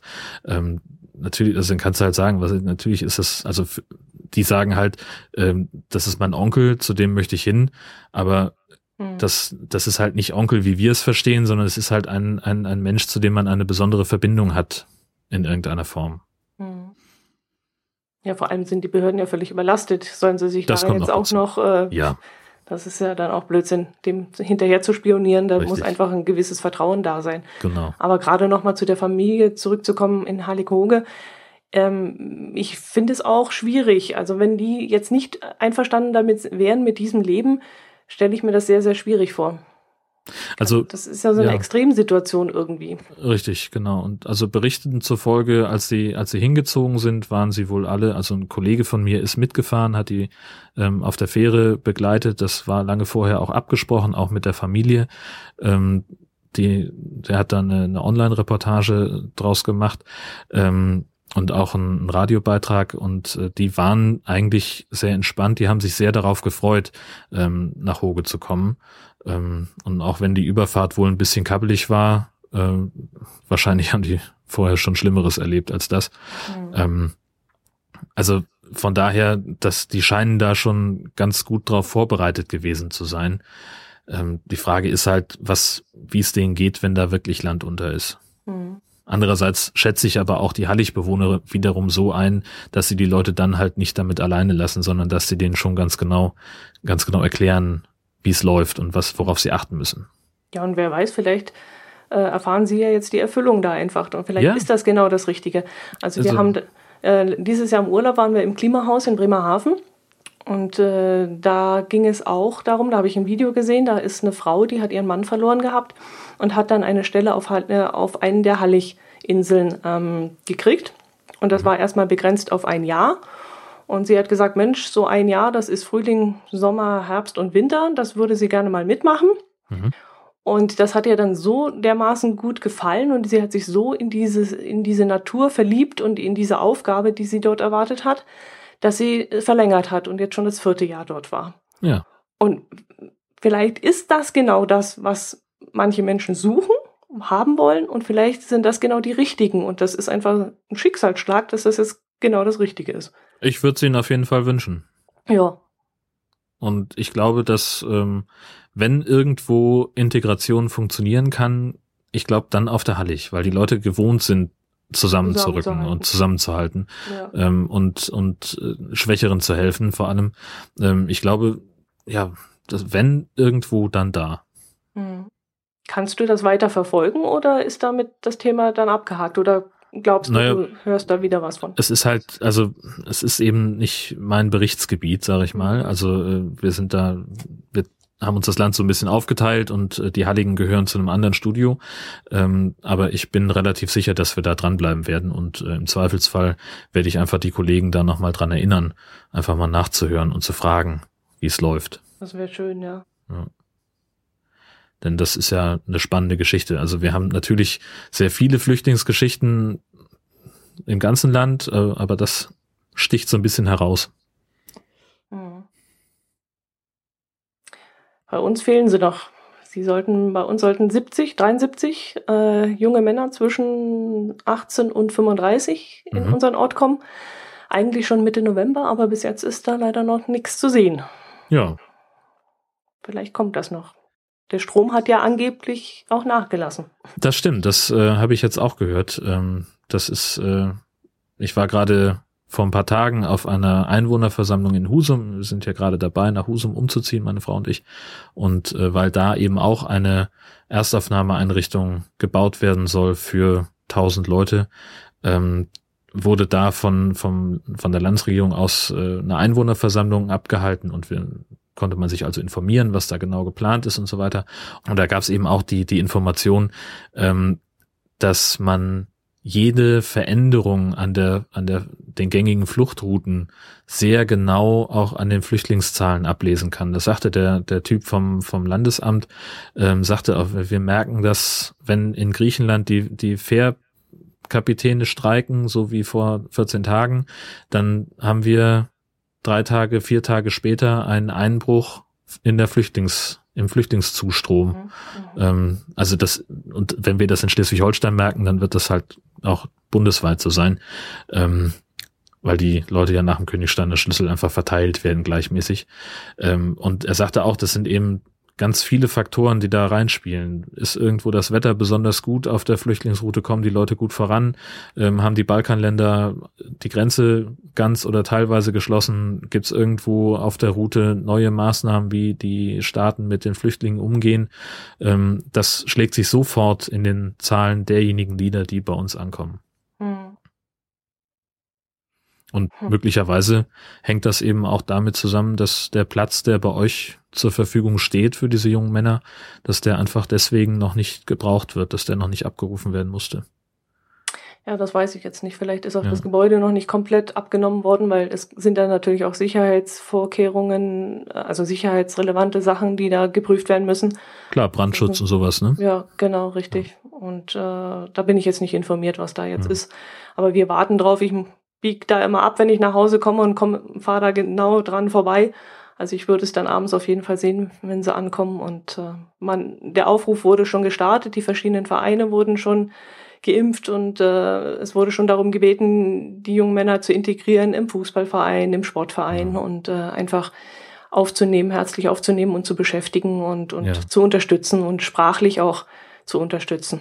Das ist so eine Sache, also das, das finde ich gerade wahnsinnig spannend. Also bei uns wird ja wird ja viel mehr dezentral untergebracht. Ähm, das heißt also, dass eben nicht äh, 70, 80 Leute auf einen auf einen Dutt äh, irgendwo untergebracht werden, sondern dann wird halt für Einzelpersonen oder für Familien wird eben gezielt dann eine Wohnung gesucht. Ähm, dass die eben, dass, dass sich eben nicht so eine, in Anführungszeichen, Ghettoisierung bildet. Ähm, aber wie ist denn das? Also hier ist es in Schleswig-Holstein ist es so, wenn irgendwo eine neue Erstaufnahmeeinrichtung eröffnet wird, dann bilden sich innerhalb von ganz kurzer Zeit Bürgerinitiativen und, und Hilfsinitiativen, ähm, die Sachen organisieren wie ehrenamtliche Sprachkurse, wie Kinderbetreuung, wie Sportangebote, wie, wie Alltagshilfen und so weiter. Ähm, wie ist denn das bei euch? Weißt du das? Ja, also das gibt's bei uns auf jeden Fall auch, doch. Und wir haben ja schon mehrere Wellen. Also das kommt ja wirklich immer in Wellen bei uns an. Mhm. Ähm, wir haben gerade in Memmingen war das Auffanglager, das klingt immer so furchtbar, die Auffangstelle ähm, erstmal belegt worden mit 250, dann wurden die wieder einzeln verteilt. Mhm. Ähm, dann war eine Weile wieder nichts, dann ähm, kamen wieder welche an und so kommt das bei uns immer schubweise an. Mhm. Und da bilden sich dann auch immer schubweise halt wieder äh, Initiativen, wie du gerade gesagt hast, die dann unterstützen und äh, was weiß ich, es wurde zum Beispiel aufgefordert beim ersten Mal, wir brauchen Koffer, weil die ja weiterziehen wollen und hier mit Plastiktüten ankommen und dann möchten sie ihr Hab und Gut einpacken, damit sie dann in die einzelnen äh, Regionen verteilt werden, damit sie dann mhm. weiterziehen können. Es ging darum, dass welche länger geblieben sind und natürlich nicht mobil waren, weil wir ja doch recht ländlich sind. Dann wurde aufgefordert, Fahrgemeinschaften zu bilden und mhm. dort zu helfen oder dass Fahrräder gespendet werden. Also das kam immer wieder vor, dass du entweder über Facebook haben, haben sich Gruppen gebildet oder einfach aus der, der Gemeinschaft heraus, dass es ja dieser Flurfunk, der auf dem Dorf auch funktioniert, dass man dann einfach gehört hat, was gebraucht wurde. Mhm. Und dann haben sich die Leute einfach aufgemacht. Teilweise so viel sogar, dass die Leute dann schon an der Annahmestelle abgewiegelt haben und haben gesagt haben, für jetzt äh, sind wir voll, wir wissen nicht mehr wohin damit. Ja. Und ein paar Wochen später kam dann wieder ein Schub und dann sind sie wieder losgegangen und haben geholfen. Also das ja, äh, ist schon wirklich erstaunlich hier, ja. Also unser, unser Ruf, unser bayerischer Ruf ist ja nicht so gut, aber ich selber in meiner Filterblase sehe das eigentlich sehr, sehr positiv, was hier passiert. Ja, schön. Ja. Ja. Jetzt haben wir so ein ernstes Thema heute angefangen. Das stimmt, richtig. Ganz ungewöhnlich bei uns. Ja. Und es wird ja auch nicht gerade heiterer, wenn ich auf unseren Themenzettel gucke, denn äh, du hattest ein bisschen, ein bisschen Beef mit Flatter. Eine wunderbare goldene Brücke, die du da schlägst. ja, ähm, ich hatte ja auf meinem Podcast auch einen Flatter-Button. Und, der und wurde hier auch, auch? Ja, und dort auch, genau. Ähm, er ist auch rege genutzt worden und in den letzten anderthalb Jahren haben sich, hat sich ein recht erquicklicher Betrag zusammengesammelt. Und da ja diese Gerüchte nicht aufhören wollten, dass mit Flatter irgendetwas nicht stimmt, habe ich mir gedacht, Mensch, es ist zwar, war bis zu diesem Zeitpunkt nicht mein Geld, das da eingegangen ist, sondern immer noch das Geld meiner Hörer, die mir damit eine Anerkennung zeigen wollten. Aber ich wollte es halt auch nicht verfallen lassen und wollte es in Sicherheit bringen. Und äh, ich muss ehrlich sagen, jedes Mal, wenn ich auf der Flatter-Seite war, hm, habe ich mich so ein bisschen uninformiert gefühlt und ähm, auch etwas verloren, weil ich habe mich da nicht so gut ausgekannt und habe auch nicht das gefunden, was ich immer gesucht habe. Mhm. Also habe ich mich entschieden, das Flatter-Konto Konto aus, aufzulösen, die Auszahlung zu beantragen. Ähm, das war dann auch etwas schwierig, weil ich nicht wusste, kann ich mein Konto angeben, wird dann das Geld direkt dorthin gewiesen, muss ich meine Kreditkarte angeben, was passiert da eigentlich? Und dann habe ich irgendwann mal einen Button gefunden, da stand äh, Withdraw, mhm. also irgendwie so Auszahlung oder was das heißt. Und dahinter in Klammer Money Booker. Und damit konnte ich nichts anfangen und habe dann auch leider versäumt, da nachzugucken, was das ist und habe einfach draufgeklickt. Mhm. Und plötzlich kam eine Mail, ist überwiesen worden an Moneybooker. Okay, dann war ich etwas irritiert, habe dann die Mail genauer durchgelesen und da stand, dass Moneybooker jetzt Skrill heißt und dass man dort ein Konto haben muss. Auf dieses Konto wird dann das Geld überwiesen. Jetzt hatte ich aber bis dahin noch kein Konto und war jetzt natürlich erschrocken und dachte, wow, jetzt ist das Geld weg und habe dann äh, schnell ein Konto angelegt bei Skrill und das war echt super. Das hat dann sofort funktioniert. Mit meiner E-Mail-Adresse, die auch bei Flatter registriert war, habe ich dann dort mich angemeldet mhm. und da ist dann auch das, äh, der Betrag erschienen sofort. Und dann dachte ich mir, super, wie kriege ich das jetzt runter? Wollte mich informieren und plötzlich war die Seite nicht mehr zu erreichen. Oh. Dachte ich mir, was ist denn jetzt los? Ich habe doch gerade eben noch gesehen, dass da das Geld eingegangen ist habe mich ausgeloggt, habe meinen Temporary-Ordner gelöscht, habe nochmal versucht. Die erste Seite konnte ich aufrufen, die zweite mit der Auszahlung schon nicht mehr. Mhm. Habe ich dann drei, vier Mal durchgemacht, habe meinen PC runtergefahren, habe gestartet, habe alles Mögliche versucht. Es kam, ich kam über die erste Seite nicht drüber weg. Mhm. Dann fiel mir ein, dass ich ein Programm habe, ein kleines, das meinen Ausgangspunkt verfälscht. Sprich, äh, es zeigt dann an, dass ich nicht mehr in Deutschland lebe, sondern irgendwo anders. Ach, du dieses, dieses kleine Programm habe ich angeschaltet und habe mich mal kurzzeitig nach Malaysia gebeamt. Mhm. Und dann kam ich plötzlich auf dieses Grillkonto und konnte dort rumsurfen, wie ich wollte. Mhm. Also Deutschland wurde schon mal komplett geblockt. Und dann habe ich dort, was mir gar nicht gefallen hat, meine Kontodaten eingegeben auf diese Seite. Mhm. Und dann kam wieder die erfreuliche Sache. Ich habe dann abends meine, meine Konto, mein Konto abgerufen und geguckt, was da passiert ist. Und da war, da war das Geld schon drauf. Oh. Also das hat dann wieder wunderbar geklappt. Mit diesem kleinen Trick über Malaysia hat das hm. wunderbar geklappt. Ich habe dann sofort wieder bei Skrill gekündigt und für mich ist die Sache jetzt erledigt. Aber für mich ist es vor allem deswegen erledigt, weil von dem Geld, was ich bekommen habe von meinen Hörern, die, die monatlich da immer kleine Centbeträge eingezahlt haben, das waren, ich kann es ja sagen, etwas über 50 Euro in den letzten anderthalb Jahren, oh, schön. sind de facto nur noch 41 bei mir angekommen. Ja, okay. Das ist natürlich ein ziemlicher Schluck aus der Pulle, den sie sich da genehmigen, ne? Jo. Also erstmal Flatter selbst zählt mhm. hier schon mal 10%, glaube ich. Und mhm. äh, dieses Skrill-Überweisungsgedöns hat dann auch nochmal Gebühren verlangt und dann waren es halt zum Schluss 18% weniger. Junge, Junge. Und da muss ich ganz ehrlich sagen, diese, das, das Geld gehört mir nicht. Das ist das Geld meiner Hörer. Und das möchte ich nicht so verplempern und irgendwelchen Drittanbietern in den Rachen schmeißen. Mhm. Und da sage ich lieber, Leute, ich danke euch für eure Anerkennung. Ich finde das super. Aber wenn ihr mir was Gutes tun wollt, dann bitte schreibt mir Kommentare. Da freue ich mich jedes Mal riesig drüber. Da, da werde ich ganz zwapslig und freue mich und liest die dreimal durch. Oder meinetwegen geht über meinen Amazon-Link und wenn ihr bei Amazon einkaufen wollt oder keine Ahnung, schickt mir mal ein Buch von meiner Wunschliste oder irgendwas. Aber lasst diesen Quatsch mit diesem Flatter.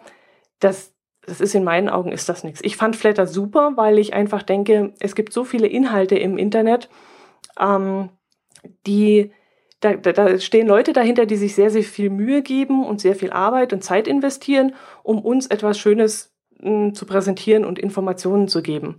Und da finde ich ein System, das die Leute hm, in, in Kleinstbeträgen oder auch größeren Beträgen belohnt, finde ich super. Also die Idee dahinter finde ich klasse. Mhm. Und dass alles im Internet umsonst sein muss, finde ich auch nicht. Also es ist auch so ein bisschen Angebot und Nachfrage. Wenn mich etwa, wenn mir etwas gefällt, dann bin ich auch bereit, dafür Geld zu bezahlen. Und deswegen fand ich Flatter eigentlich immer ganz gut, um einfach mh, mm, die Leute zu belohnen für das, was sie tun. Aber wenn dann natürlich 18 Prozent irgendwo auf dem Weg zwischen dort und hier, zwischen mir und denen liegen bleibt, finde ich das dann nicht mehr so gut. Dann muss ich sagen, dann wende ich mich direkt an die Leute und mache ihnen so eine Freude. Genau, das ist dann praktischer, das stimmt. Ja. Ich denke auch schon eine ganze Weile drüber nach, was ich mit Flatter machen möchte, ähm, ob ich da noch bleiben will oder nicht. Ich habe mich jetzt dafür entschieden, den Neustart mal abzuwarten, mal zu gucken, was jetzt passiert. Sie haben ja vor einigen Tagen ähm, hatten sie mal über Nacht äh, den, den Server runtergefahren, weil sie irgendwie auf ein neues System umgestellt haben und waren dann tatsächlich auch nach wenigen Stunden wieder da mit einem komplett neuen Design. Ähm, und es ist jetzt wohl so, dass sie überhaupt keinen äh, Zahlungsdienstleister mehr machen, sondern die, das Geld sofort auf die Konten überweisen wollen. Diese Funktion geht aber noch, also man kann jetzt noch kein Konto anlegen. Ich kann jetzt, also habe ich schon versucht, ähm, mein Bankkonto da einzutragen und das funktioniert nicht. Mhm. Und also insgesamt finde ich persönlich die neue Seite auch ein bisschen unübersichtlich.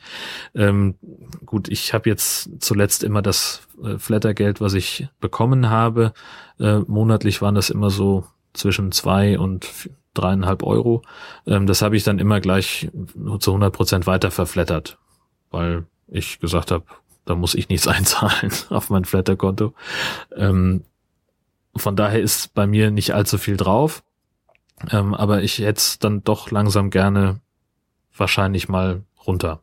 Ähm, mal gucken. Zuletzt war es ja so, dass man auch nur an das Geld rankam, was von anderen ähm, auf das quasi eingezahlt wurde, das Geld, was man selber ähm, hochgeladen hat, um selber flattern zu können, mhm. das kriegte man, das, das da gab es sowieso keine Möglichkeit, das wieder rauszuziehen. Das hat mich auch schon so ein bisschen irritiert. Mhm.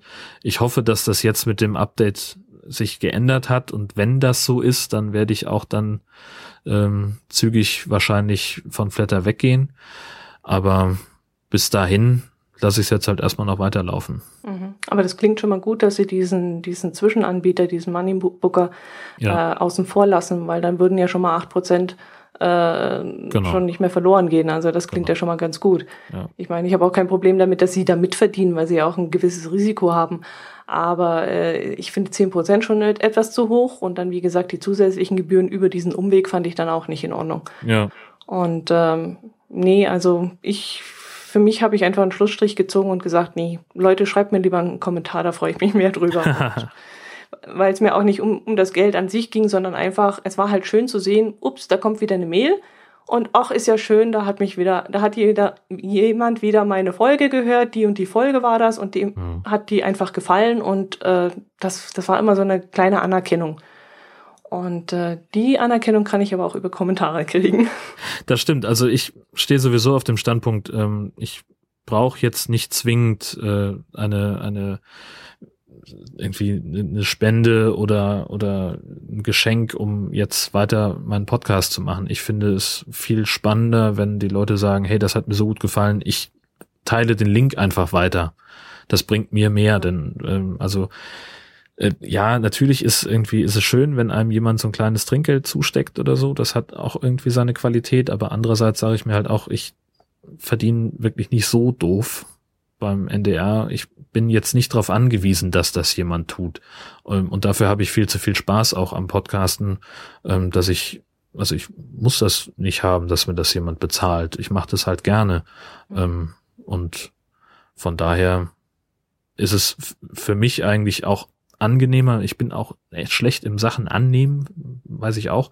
Ähm, für mich ist es auch selber angenehmer, wenn ich dann halt nicht irgendwas physisches in der Hand habe, sondern ich freue mich dann halt mehr, wenn irgendjemand sagt, hey, schaut mal hier, ähm, die Folge von dem und dem Podcast, äh, die hat mir gefallen, ähm, hört euch das doch auch mal an, vielleicht gefällt es euch ja auch. Das bedeutet mir eigentlich fast ein bisschen mehr, beziehungsweise, na, nee, es bedeutet mir nicht mehr, es ist für mich leichter, das, das anzunehmen. Das, da kann ich mich leichter drüber freuen. Ähm, ja, nee, also. Nee, da, da werde ich immer furchtbar rot und ähm, das ist mir schon immer so ein bisschen, oh nee, ich weiß nicht, da packe ich lieber Geschenke aus. Siehst du, das ist bei mir genau andersrum, weil ich finde, äh, so ein einfach so auf, auf Retweet klicken oder einen Tweet schreiben oder ein Facebook-Update oder meinetwegen auch noch einen Blogpost. Das ist auch, auch da setzt sich jemand hin und nimmt sich Zeit, um das zu machen mhm. und macht sich da auch Gedanken drüber. Ähm, aber es ist halt doch nochmal irgendwie was anderes. Also natürlich habe ich auch einen Amazon-Wunschzettel, den ich auch an jeder Straßenecke im Internet verlinke und veröffentliche. Ähm, und natürlich freue ich mich auch einen Keks darüber, aber ich sitze dann auch davor und denke mir so, ja, aber jetzt hat da sich jemand x Euro in die Hand genommen, um mir das zu schenken. Aber warum denn? Ich mache doch nur das, was mir Spaß macht. Mhm. So, also da, das ist aber, das weiß ich, das ist halt bei mir. Das ist ein Knacks, mhm. den ich habe. Ja, ich kann nicht so mit Lob umgehen. Also wenn mich jemand lobt, dann werde ich, wie gesagt, rot und äh, denke mir, ja, ich, da kann ich nicht sonderlich mit ja. umgehen. Was Witzig auch, Beispiel, ne? Das ist, ja. also, dass wir da so grundverschieden sind oder dass ja. es so, so unterschiedliche Pole gibt, offenbar, finde ich ja spannend. Wo ich mich zum Beispiel freuen kann, wie ein Schnitzel, wenn ich irgendwas erzählt habe, so was, was ich vom Kinofilm oder so, und mir hinterher jemand erzählt, weil du das erzählt hast, habe ich mir den auch noch angeschaut auf ja. DVD. Oder hm, was ich jetzt äh, zum Beispiel von dem Kalender, den ich heute schon geöffnet habe, ähm, hat mir auch eine Hörerin gesagt, sie hat drei bestellt, hat die verschenkt und wenn jetzt einer aus diesem Kalender heraus von den dreien etwas gewinnen würde, ich würde mich freuen wie ein Schnitzel. Ja, klar. Ich finde das super, super lustig, fände ich das. Ja. Und solche Sachen sind eigentlich das, was mir dann so richtig Spaß macht, wenn mich jemand anspricht und sagt, du, ich war demnächst in München und ich war da und da in Hamburger essen, das hast du doch davon erzählt. Ja. Also das finde ich dann unfassbar. Da denke ich mir, oh Mann, du musst so aufpassen, was du erzählst. Nicht genau. über den Klee loben die Leute, die vertrauen dir. ja, ist doch super. Also auch dafür macht man es ja, finde ich. Also ja. das ist, ich liegt vielleicht bei mir auch so ein bisschen am Job. Ich habe halt auch ein gewisses Sendungsbewusstsein. Einfach, ähm, wenn ich irgendwas habe, dann will ich darüber auch erzählen und will, mhm. will eben auch Leute informieren. Ich mag das gerne. Das ist eben meine Berufung. Ähm, und wenn das funktioniert, finde ich das immer wahnsinnig großartig. Ja. Und das sind eben genau solche Beispiele, wie du sie erzählst. Ja, und wenn wir neue Follower kriegen, dann ja. freuen wir uns natürlich auch riesig. Das ist der, das Highlight eines, eines, einer jeden Aufzeichnung, wenn wir die Liste der neuen Follower angucken können. Genau. Wen haben wir diesmal dabei? Diesmal ist der Andreas Wandersleben, der ist, glaube ich, aus deiner Gegend oben, aus dem Norden. Mhm, herzlich willkommen. Die, denn die nächsten beiden ist Allgäuer Päckle, nämlich die Alatfehl und der Mountinator, die sind nämlich aus meiner Gegend hier unten. Herzlich willkommen. Ja, sehr schön. Und viel Spaß mit unseren Qualitätstweets. Ich finde, dieses Mal, diesen Monat haben wir uns wirklich rangehalten. Ich finde, wir haben Echt? diesen Monat, ja, also gefühlt haben wir mehr getwittert als letzte Mal. Oh. Wir müssen mal so eine Statistik aufmachen. Genau. So eine Strichliste führen, dass wir sagen können, okay, wir haben jetzt hier äh, die coolen Status-Updates gehabt. Ich glaub's nicht. Ich würde jetzt gerne eine Wette mit dir abschließen. Ich glaube nicht, dass es mehr war. Gefühl. Ja, ich war jedenfalls ziemlich faul, denke ich. Gut, haben wir sonst noch was? Nee, ne? Nee, äh, ich glaube, wir sollten jetzt unseren Hörerinnen und Hörern frohe Weihnachten wünschen, denn das nächste Mal hören wir uns ja im neuen Jahr. Genau. Also alles Gute in der äh, Weihnachtszeit, einen äh, guten Rutsch ins neue Jahr und dann hören wir uns wieder am 15. Im Januar um 12 Uhr, genau. Bis dahin. Für die, Servus. Tschüss.